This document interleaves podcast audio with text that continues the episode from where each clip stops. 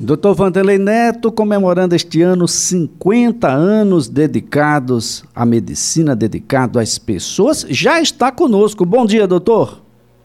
Bom dia, Elias. Bom dia, amigos da CBN. É sempre um prazer renovado estar conversando com vocês e conversando sobre saúde, sobre a vida, né? que isso é que é importante para a gente.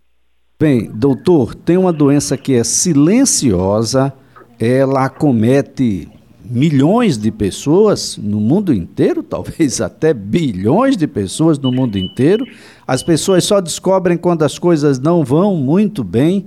Eu estou falando sobre a hipertensão arterial. Parece que as pessoas não dão muito valor, não, mas isso pode ser fatal, não é isso, doutor? Sim, Elias. Ela é conhecida desde a minha época da faculdade como inimiga silenciosa, porque não costuma provocar sintomas e a manifestação dela, ela, é, ela atinge os chamados órgãos-alvos, a cabeça, o cérebro, né, o coração e o rim. Às vezes, a primeira manifestação é um acidente vascular cerebral, o popular derrame cerebral, um ataque cardíaco, que é o popular infarto, ou a, a destruição do rim, e a pessoa fica numa máquina de hemodiálise. Então é muito importante, é considerado um fator de risco, né, importantíssimo para a doença cardiovascular, e é importante que se descubra cedo, como é, é assintomática, a pessoa não sente nada, e comece a tratar, porque o tratamento nas formas leves nem precisa de remédio. Então, a gente não pode brincar com isso. Né? Aquele velho aforismo é, é válido né? de que é melhor prevenir do que remediar. Agora, doutor, o, normalmente os profissionais médicos medem 140 por 90, 130 por 80. A, a sociedade costuma facilitar um pouco mais, é 13 por 8, 12 por 8, 12 por 10, enfim.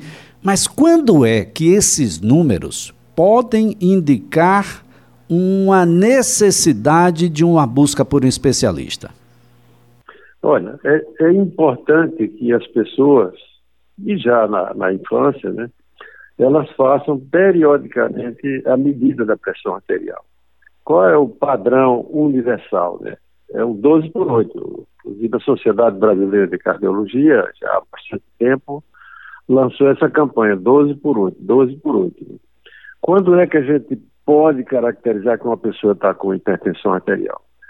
Quando ela chega à pressão máxima, que é a sistólica, né, que é quando o coração bate e joga sangue na circulação, ela chega próximo de 14, né, e a pressão diastólica, que é a mínima, como a gente chama popularmente, ela chega a, a 8,5, 9. Então já tem sinais de que tem alguma anormalidade dessa, dessa dessa pressão arterial. E aí precisa é, ir no especialista, no cardiologista ou no nefrologista, né, para averiguar quais são, o que é está acontecendo, por que, é que essa pressão está se manifestando assim. Porque, aliás, a pressão, ela, a pressão arterial ela tem um determinismo genético, que a gente não pode afastar, mas ela tem é, gatilhos. O principal gatilho é o sal. Pessoas que não têm contato com o sal, como por exemplo índios que vivem isolados em comunidades remotas, né, eles não têm pressão arterial. Depois que essas populações tiveram contatos é, com zonas urbanas e começaram a comer alimentos industrializados, elas passam a ter hipertensão arterial. Né. E outro fator importante é a obesidade. As pessoas que começam a ganhar peso é também é um gatilho para desencadear, se manifestar a hipertensão arterial. Como eu já disse, é, é grave porque, pelas consequências que ela provoca para o cérebro, o coração e para o rim, e não é uma coisa, é, é, é, é um problema de saúde pública. Metade da população adulta no Brasil hoje é portadora de hipertensão arterial. Então, significa que aqui em Alagoas, a população adulta é considerada população acima de 15 anos, são um milhão e meio de hipertensos. Né? E qual é a gravidade maior disso? É que Agora, doutor, tem uma coisa que me intriga. Há um, um grupo, um segmento da sociedade ah, que vive e vive dentro dos padrões e dos hábitos mais atualizados ah, de uma vida saudável. Uma alimentação sem necessariamente ter um, a adição de sal maior do que o recomendável, a prática de exercícios físicos, a ingestão de água dentro dos limites e o sono também reparador. Contudo, doutor, a gente tem exemplos de alguns que infelizmente vêm a óbitos por infartos ou depois descobre de que a pressão não, não era aquilo, até porque aparentemente estava sempre muito saudável e os hábitos saudáveis. Mas o senhor falou uma palavrinha aí que eu quero associar uma outra, que esta, a, estas elas estarão incondicionalmente com a pessoa, que é a genética e hereditariedade. Parece que isso não é levado em consideração. O passado tem uma influência no presente, não é, doutor? Seguramente, Elias. Olha, nós já vivemos a fase da medicina preventiva, o, o grande avanço, e as vacinas foram a grande revolução, né, que permitiu que as pessoas vivessem mais hoje, né? É, a medicina curativa, né, quando essas doenças graves apareceram e puderam ser tratadas, como por exemplo a cirurgia de ponto de sacena, né, para evitar um infarto, né? E hoje nós estamos vivendo a fase da medicina preditiva, né?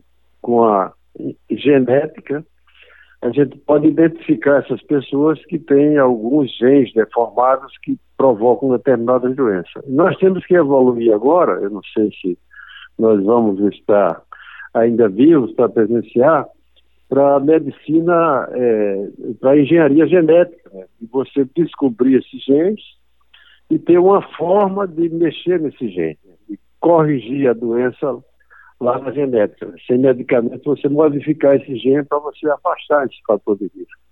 E aí nós vamos ter outro salto também de longevidade. Então, nós vivemos por é, por etapas, assim, né? Porque esse conhecimento científico, desses grandes saltos de mudanças de paradigma, ele às vezes demora décadas, né? E às vezes acontece amanhã, né? Enquanto a gente está conversando aqui, tem muita gente fazendo pesquisa, né?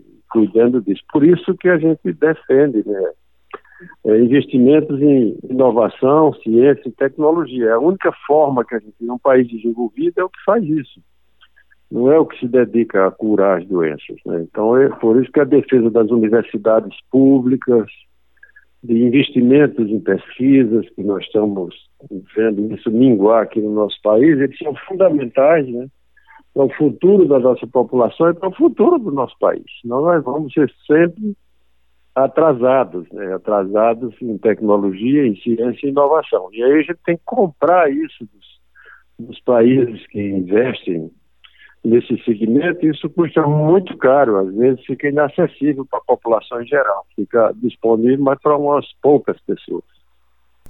Agora, doutor Vanderlei Neto, o, o que é que acontece com o coração de alguém ah, que tem uma pressão descontrolada? Olha, o que acontece é que esse coração é como se ele estivesse fazendo musculação. Ele vai ter que bombear sangue, né? Para um. Está tá sempre subindo ladeira, né? E o que é que ele vai fazer? Esse coração ele fica hipertrofiado, que chama. Quando você faz muita musculação, como se chama na linguagem dos jovens, o sujeito fica bombado. Acontece isso com o coração. Então, esse músculo cardíaco que se hipertrofia, né, ele cresce a fibra muscular para poder dar conta de, de, fazer o bombeamento, não é um músculo sadio, porque ele não, não, não acompanha na mesma proporção, por exemplo, os vasos sanguíneos. Então, ele se torna um músculo isquêmico. E a segunda fase, quando ele já cansa dessa, desse exercício contínuo, é você ficar fazendo musculação o dia inteiro ele começa a dilatar. E aí se torna o quê? Uma miocardiopatia. É um músculo doente que, além de hipertrofiado, ele começa a crescer. Fica um coração, como é que chama? Um coração de boi. E aí isso, isso já perde a, a capacidade de bombear sangue na, na quantidade suficiente e o quadro final que a gente chama de uma insuficiência cardíaca. A outra consequência é que essa pressão alta de forma continuada nos vasos, em todos os vasos, ela vai destruir a parede dos vasos. Imagine uma mangueira de, de, de aguar jardim, né, que você bota uma bomba de alta pressão, ela vai acabar, chega o dia que estoura. Então, é por isso é o AVC na cabeça, né, o infarto lá no coração e as artérias do rins que são destruídas. Então é uma verdadeira conspiração contra o indivíduo que está provocando quando ele quando ele está hipertenso ele não se cuida. Lembrar, olha, dos hipertensos, só metade sabe que são hipertensos. Então tem, a metade está correndo um risco imenso. Dos que sabem que são hipertensos, só metade deles fazem um tratamento adequado. Então também está sob risco. Então, um problema é chamado uma nova epidemia, né? um problema que tem que ser tratado não só no consultório, né? mas com campanhas de esclarecimentos que começam nas escolas, que é uma educação em saúde, né? para que o indivíduo procure identificar a sua doença, ler, estudar e, quando precisar, aí sim, o poder público disponibilizar é, é, espaços para que eles possam ter acesso adequado para cuidados de saúde, cuidados médicos e cuidados multiprofissionais, que é mudança de hábito, tirar o sal, fazer exercício, são as coisas básicas para você baixar a sua pressão. Bom, não precisa ser um elemento fatal, onde o, o término dessa viagem seja problemas como AVC, infarto, término da vida uma mudança de hábito, uma mudança na rotina, uma forma diferente de encarar a vida, é possível viver mesmo com a hipertensão arterial. Cuidando dela, é possível ter uma vida normal, não é, doutor? Absolutamente normal, né? Já falei, as formas leves, você tirando o sal, você botando as pessoas para fazer exercícios físicos regulares, resolve. E depois nós temos uma linha de, de, de medicamentos muito fisiológicos né, que controlam qualquer tipo de, de hipertensão arterial. Então hoje não, não há essa dificuldade. Quando eu estava na faculdade era uma dificuldade muito grande, porque tinham poucas medicações e essas medicações tinham efeitos colaterais é, muito sérios, como por exemplo a perda de libido, né, a, é, as pessoas ficavam com impotência sexual, e aí a, a adesão ao medicamento era, era muito difícil, né? Você, você adquiria outra doença praticamente. Mas hoje não, hoje a gente tem dezenas de, de, de moléculas novas, né, que, inclusive disponíveis no Sistema Único de Saúde de forma gratuita, que não há razão para as pessoas que são hipertensas não pegarem esses remédios nas farmácias, aí, na farmácia popular, do governo federal, né?